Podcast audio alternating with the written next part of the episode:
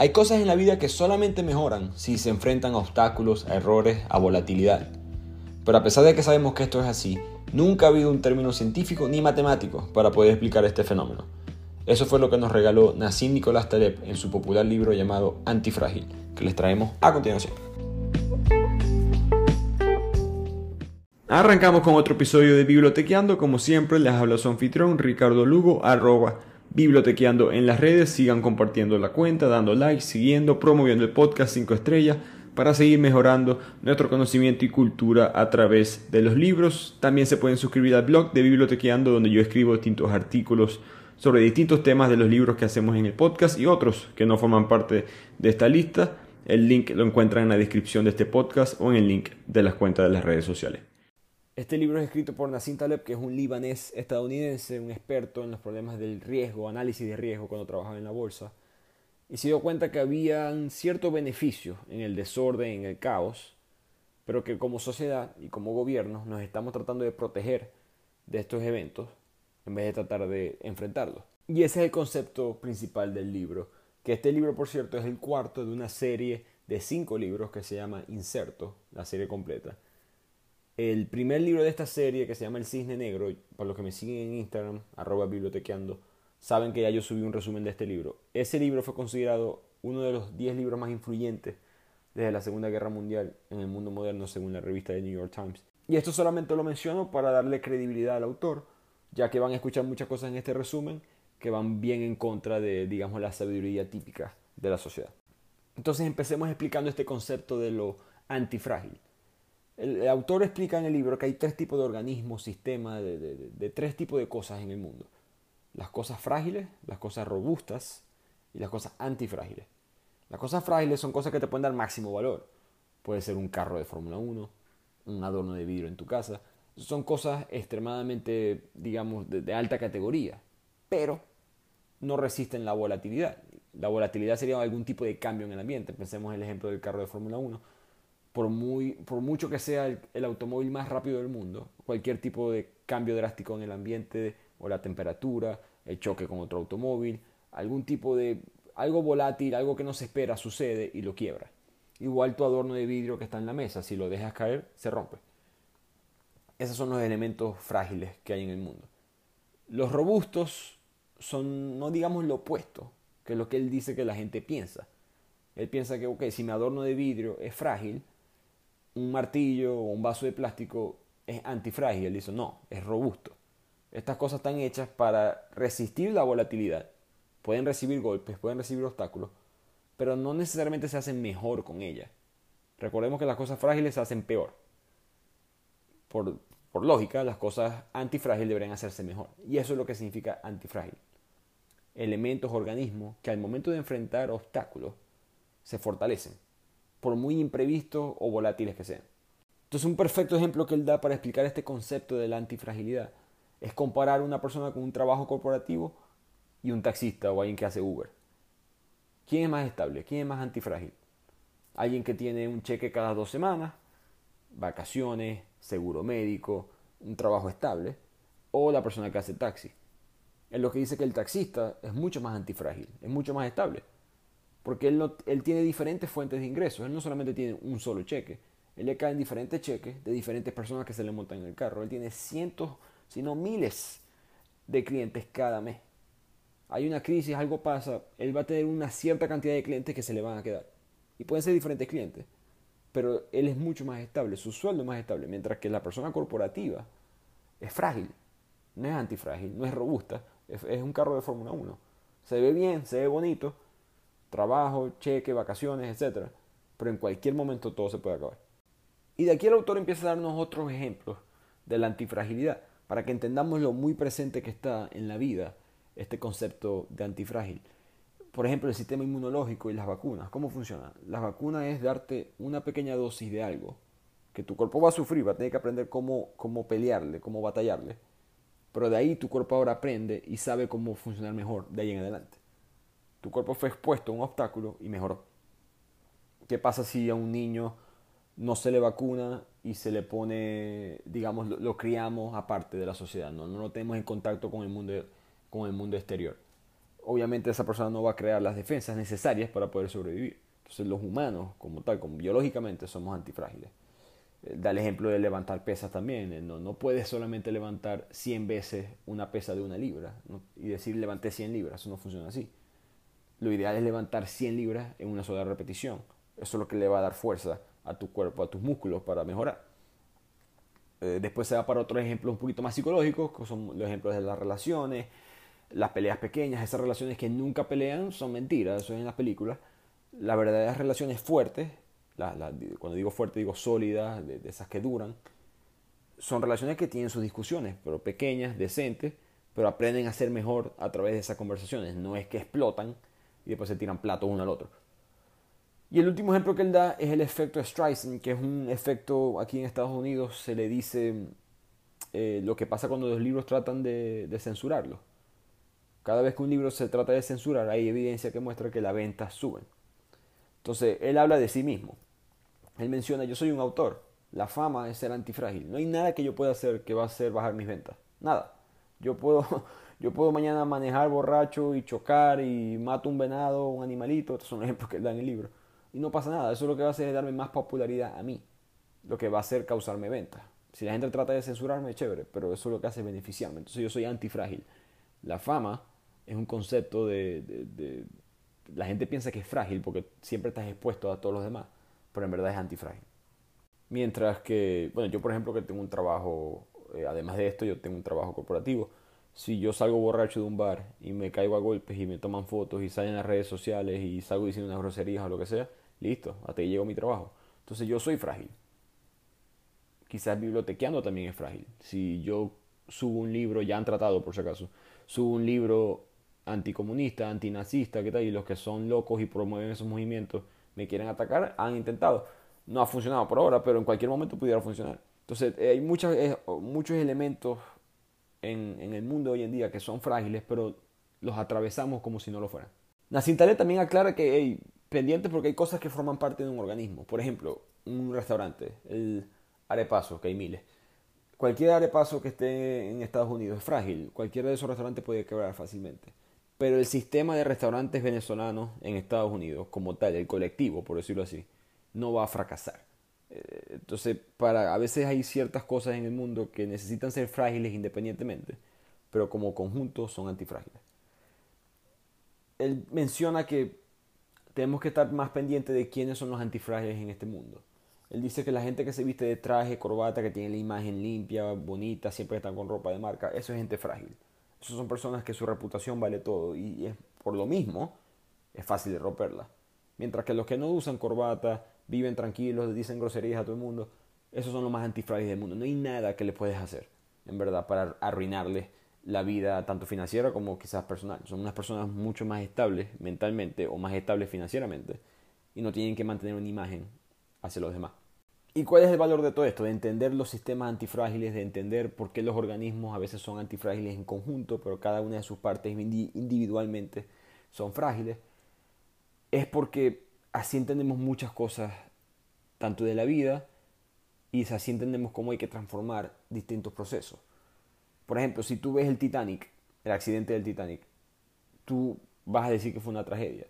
Eso sí lo ves desde el punto de vista frágil. Si lo ves desde el punto de vista antifrágil, te das cuenta que el Titanic como tal fue un evento individual. Fue solamente uno. Si no hubiese pasado, hubiesen construido barcos transatlánticos más grandes todavía, que hubiesen llegado a distancias más largas. Y el siguiente desastre hubiese matado más gente.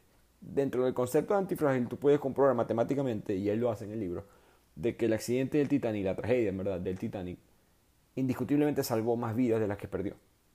El que haya sucedido eh, fue, fue un beneficio a largo plazo para la sociedad.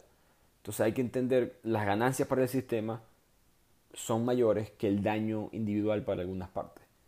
Eh, esto es difícil de procesar a veces, especialmente si estás involucrado personalmente con, con ciertas tragedias, pero en un sistema antifrágil esto es bueno para la sociedad. Entonces el autor da un ejemplo de cómo estas cosas afectan, el estar en un sistema antifrágil afecta distintos organismos de la sociedad. Él da el ejemplo del 11 de septiembre del 2001, por supuesto la fecha de la tragedia de las Torres Gemelas, del ataque terrorista. Él, él dice, ¿se imaginan que el 10 de septiembre, un día antes, alguien hubiese dicho en el Departamento de Seguridad de, Aviones Global o en Estados Unidos, etc., alguien hubiese dicho, hey, señores, señoras, deberíamos poner una regla que requiera que todos los aviones tengan la puerta de la cabina del piloto antibala y que solamente se puede abrir por dentro. Suena genial esa idea ahora, pero no sonó genial hasta que alguien atravesó esa puerta y hizo lo que hicieron. ¿Por qué esas ideas no se nos ocurren antes? ¿Por qué en verdad es tan difícil predecir el futuro? Porque estamos en un sistema antifrágil, no es un sistema frágil. Lo frágil es fácil. Si tú sabes que tu adorno de vidrio se te, va a se te puede romper si se cae, tú lo vas a poner en un lugar que no se caiga. Tú vas a evitar que tus hijos se le acerquen, vas a decir a la gente que no lo toque. Esas reglas son fáciles. Pero en un sistema antifrágil es muy difícil predecir el futuro. Y no hay manera de mejorar tecnológicamente, políticamente, socialmente, hasta que las cosas malas pasen.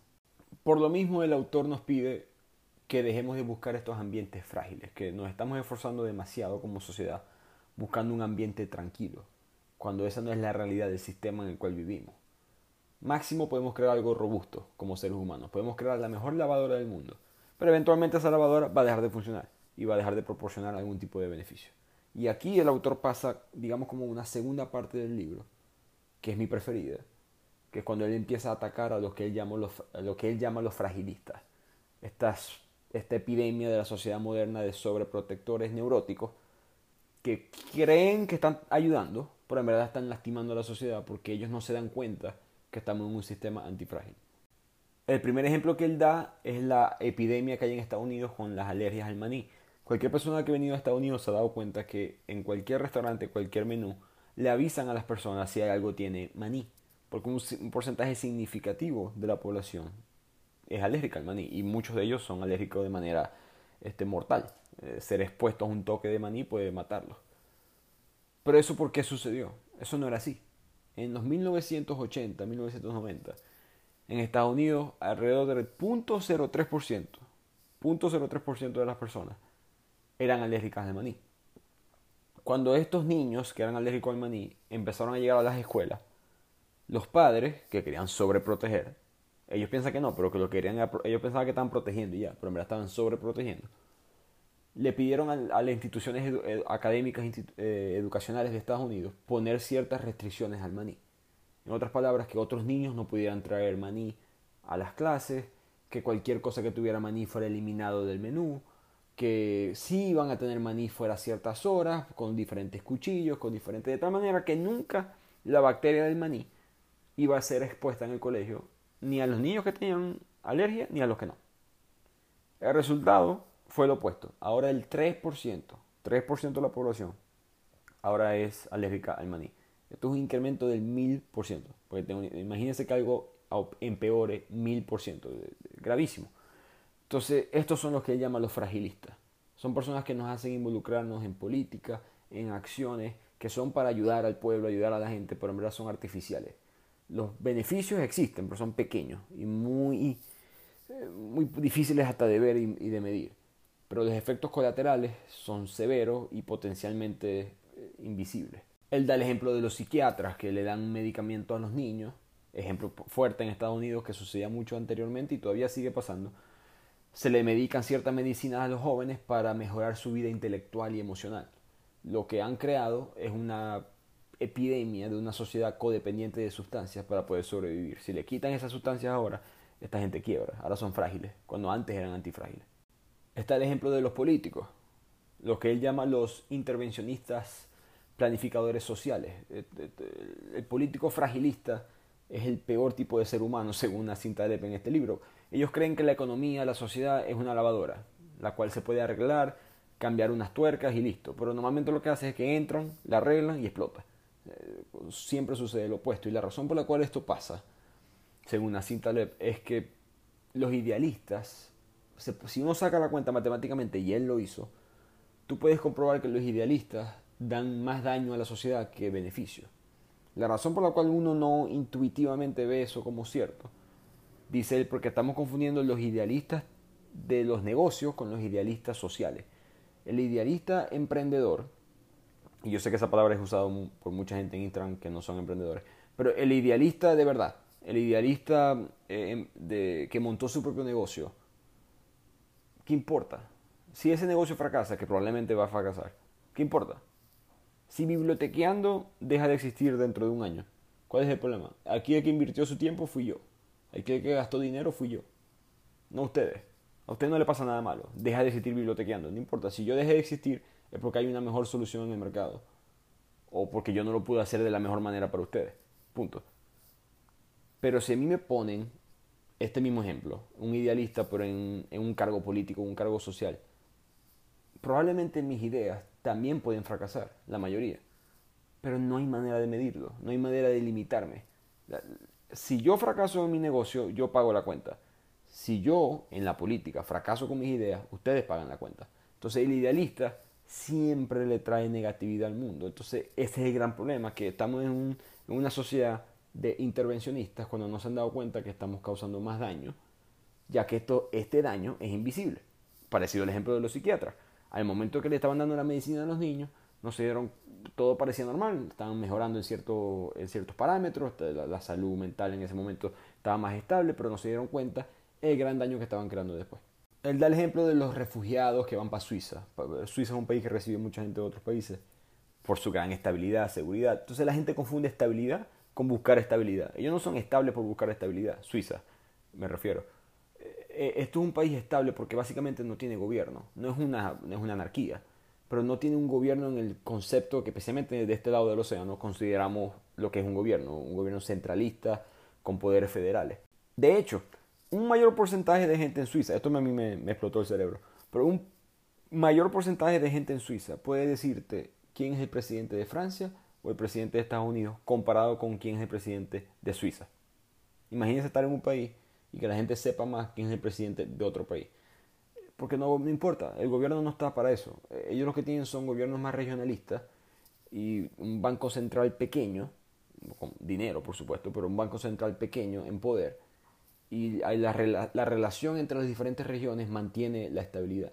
Y de esta manera se han mantenido con un gobierno mucho más estable. ¿Por, por qué cuando el mundo eh, se va para abajo, cuando hay guerras, cuando hay crisis, Suiza se mantiene neutral, porque esa es su manera de ser antifrágil. Si ellos se meten en, los, en, tratados económicos en contra de ciertos gobiernos, si declaran guerra a ciertos países, ahora ellos son frágiles, ahora tienen enemigos.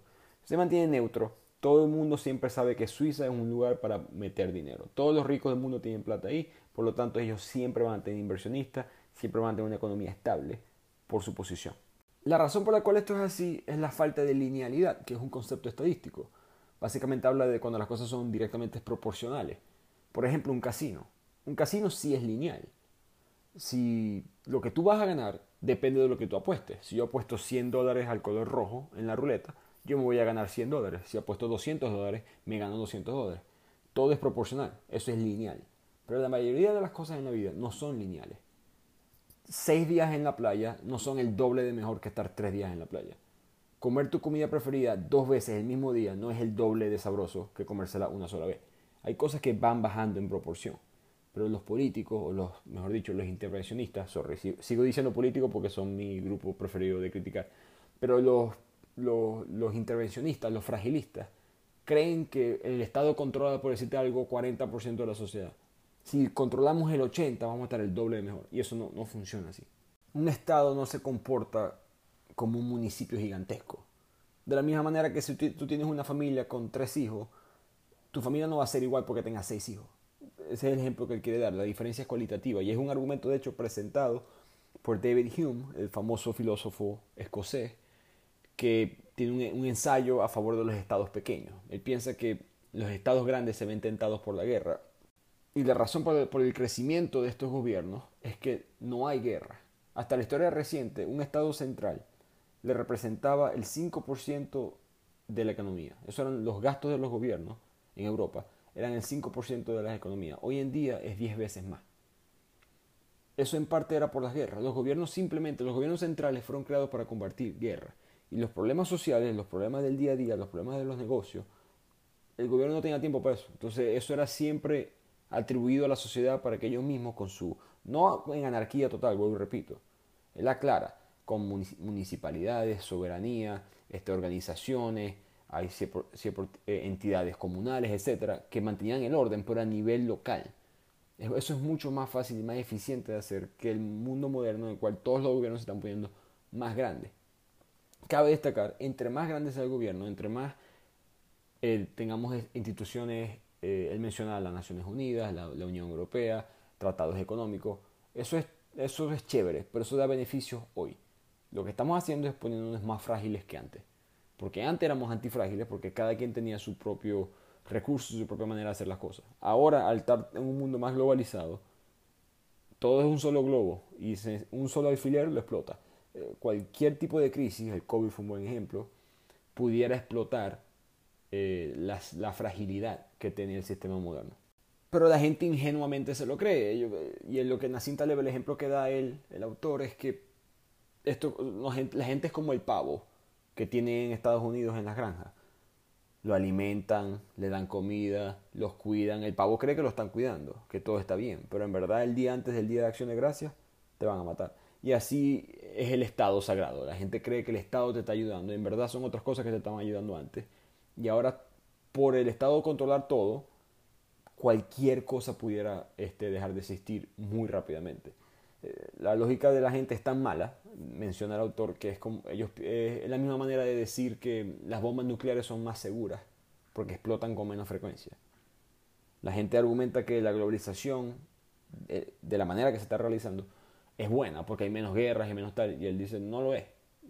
por ahora no hemos medido la intensidad del daño. Todavía no lo sabemos. un ejemplo que él da en otro libro de él es que la bolsa de valores puede subir un punto cada día. Pero si en el último día del año baja 366 puntos, perdiste. Entonces, mientras las guerras que no estén sucediendo, tú puedes contar eso como un positivo. Pero tarde o temprano va a venir un negativo que tú creaste a través de la globalización.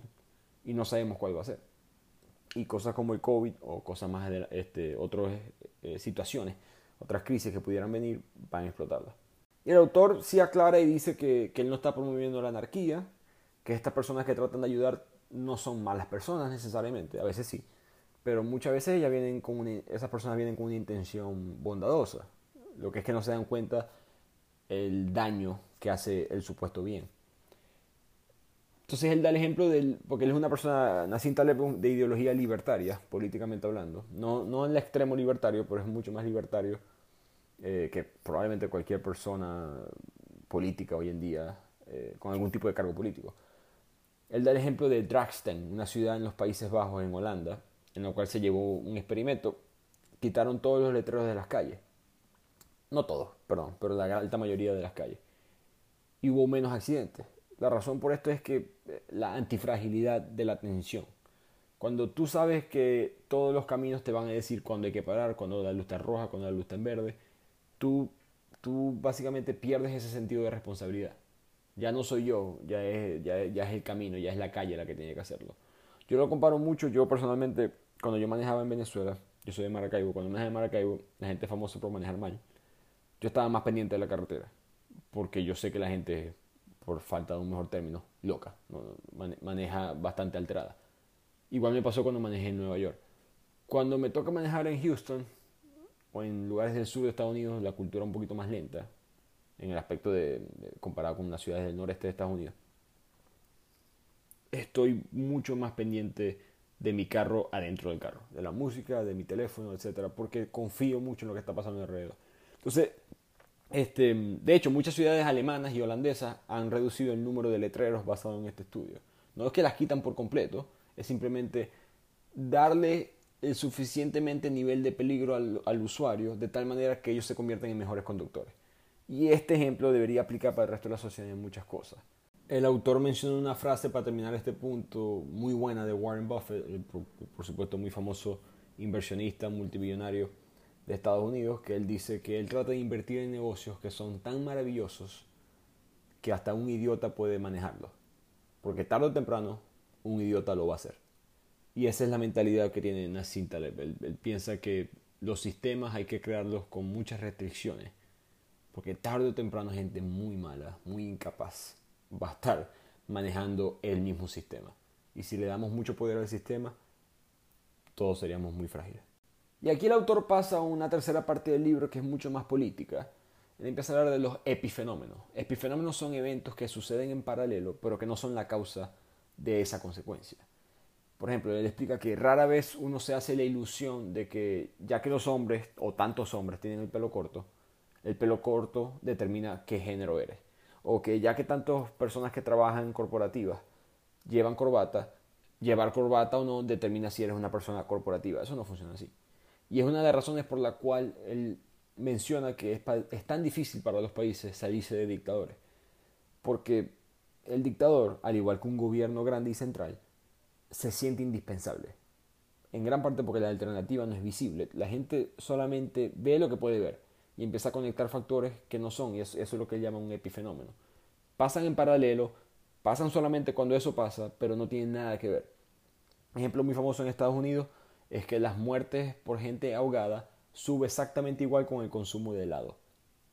¿Qué tiene que ver el helado con la muerte ahogada? Nada. Simplemente cuando llega el verano y hay calor y la gente va para la playa y la piscina, la gente, porque hay calor, compra helado. Y más gente estando en la playa y en la piscina se ahoga. Alguien que no analiza bien puede decir, ah, mira, cada vez que se compra más helado la gente se está ahogando. Sí, pero esa no es la causa. Igualmente, cuando hay una crisis económica, siempre se señala la codicia, la avaricia como la causa de la crisis. Y eso le da la impresión a la gente de que si podemos extraer la codicia del ser humano, las crisis serían eliminadas. Esto, por supuesto, es mentira. Si menciona que no se puede hacer, eh, extraer eso del, ser humano.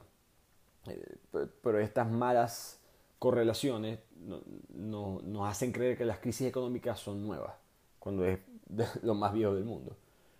Él siempre él, se hace una pregunta que por qué la gente no hace estas asociaciones eh, de los epifenómenos entre la riqueza de un país y algo malo. Siempre lo hacen con las cosas buenas. Siempre la gente mira la riqueza y mira las cosas que le caen bien. ¿Por qué no mira las cosas que le caen mal? Todos los estudios demuestran que estos países ricos, Suiza, Dinamarca, etcétera, tienen alto porcentaje de suicidio. ¿Por qué no dice que entre más nos suicidamos, más dinero vamos a hacer? Obviamente es una loquera de comentarios, pero así como de, así de malo fue ese comentario, mucha gente se tira comentarios así para otras lógicas. Y eso es algo que hay que evitar en la sociedad, menciona Nassim Taleb. Por ende, Nassim Taleb argumenta que la solución a muchos problemas en la vida es quitar cosas, no agregar.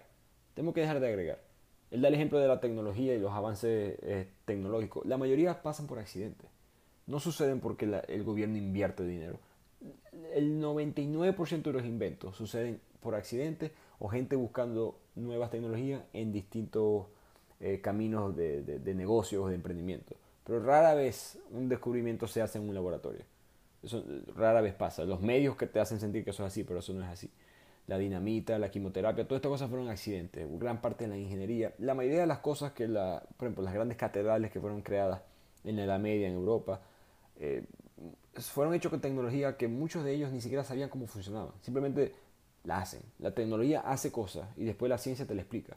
Pero primero aprendemos a hacer las cosas. Tú y yo podemos hacer fuego, prender un horno, usar un control en televisor, nuestro teléfono. Ahora, explicarla, no sabemos. Eso la ciencia lo hace después. Entonces, él pide un sentimiento de, reducción. Pero eso no es la realidad. El mundo político de hoy en día siempre quiere aumentar. Quizás siempre ha sido así. El problema es que la tecnología ahora les permite a los gobiernos aumentar mucho más fácil. Eh, él, menciona el ejemplo de la inteligencia artificial. Esto él habla de los dos opuestos, los creacionistas y los evolucionistas. Para los creacionistas, la inteligencia artificial es un insulto, ¿no? Como que Dios es el único que puede crear una vida y tal, y no podemos estar creando vidas nosotros los humanos. Pero para los evolucionistas, esto también debería ser un insulto. Este, obviamente la evolución no pidió esto. Y tercero, para el probabilista, la persona estadística, para el matemático, para las personas que entienden este concepto de antifragilidad y de eventos, lo que él llama cisnes negros, eventos que por sí solos pasan muy poco frecuente, pero son peores que todos los demás eventos que sí pasan frecuentemente sumados. Esto es un insulto, esta inteligencia artificial es un insulto a la prudencia humana. Este es, el comienzo de la madre de, de, estar expuesto a un cisne negro. Eh, la inteligencia artificial puede traernos demasiados problemas que todavía nosotros no vamos a saber medir. Por lo tanto, él hace un llamado de ética, que un cierto comité, él le pide a las instituciones que debería haber un cierto de comité de ética en cuanto a la fragilidad y antifragilidad. Eh, el peor problema de la modernidad hoy en día es la transferencia maligna de la fragilidad y antifragilidad de una parte a la otra, en la cual una parte obtiene los beneficios y la otra, sin saberlo, recibe el daño. Les di el ejemplo de, de la gente que monta su propio negocio, ellos toman el riesgo, otras personas reciben los beneficios. Mientras que esa misma persona en la política, ellos toman el riesgo, el daño lo recibe alguien más. Otro buen ejemplo son los bancos y los sistemas financieros. Los bancos quiebran y va el gobierno y los ayuda. ¿Pero por qué? Si ellos son los que quebraron. Y el, dinero que se le está dando a los bancos para sobrevivir viene de nosotros que pagamos impuestos. ¿Por qué de nuestro dinero está saliendo algo el cual, lo cual nosotros no creamos? Otro ejemplo sería lo mismo de analistas financieros. Ellos hacen dinero cuando tú haces dinero. Tú le das, por decirte algo, 10 mil dólares a un analista financiero y te da un retorno de 10% anualmente. Te hace mil dólares anuales. Él va te cobra una comisión de esos mil dólares cuando haces dinero. Cuando no hace dinero y ese dinero se pierde, ¿qué pasa? Nada. Tú pierdes el dinero y a él no le pasa nada. Él pierde su comisión, pero él no pierde, en verdad, él, te va a pagar dinero a ti. No. Entonces, tú tienes todo el riesgo. Él tiene todos los beneficios. Él, da el ejemplo de la antigüedad, como nosotros primitivamente entendíamos esto. Eh, en, el mundo del imperio romano, cuando un gladiador perdía la pelea, la multitud decidía si ese gladiador debería ser perdonado o ejecutado por el oponente.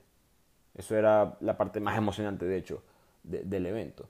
Pero a los espectadores, a nosotros, no nos importaban los que no eran voluntarios.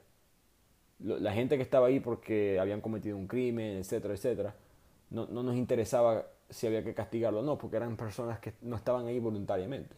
Los que tenían el alma en la lucha eran los que eran voluntarios. La gente que quería pelear solamente por la gloria.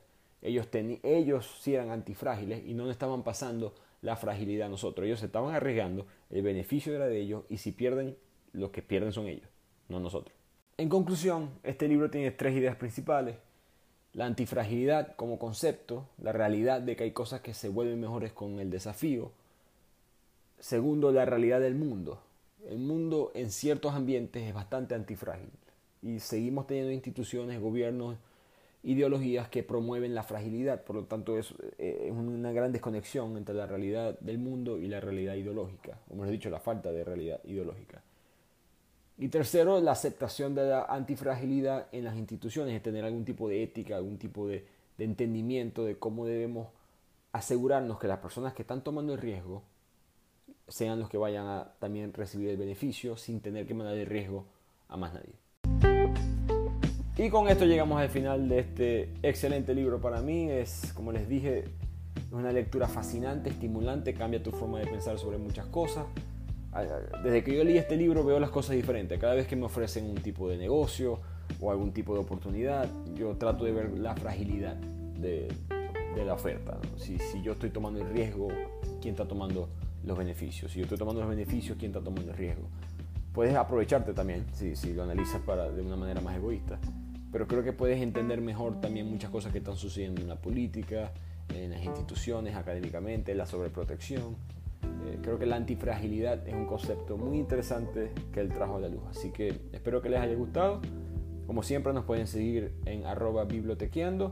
Cualquier comentario, cualquier recomendación de algún libro, nos pueden mandar un mensaje directo. Los estaré escuchando. Nos vemos la próxima semana en Bibliotequeando.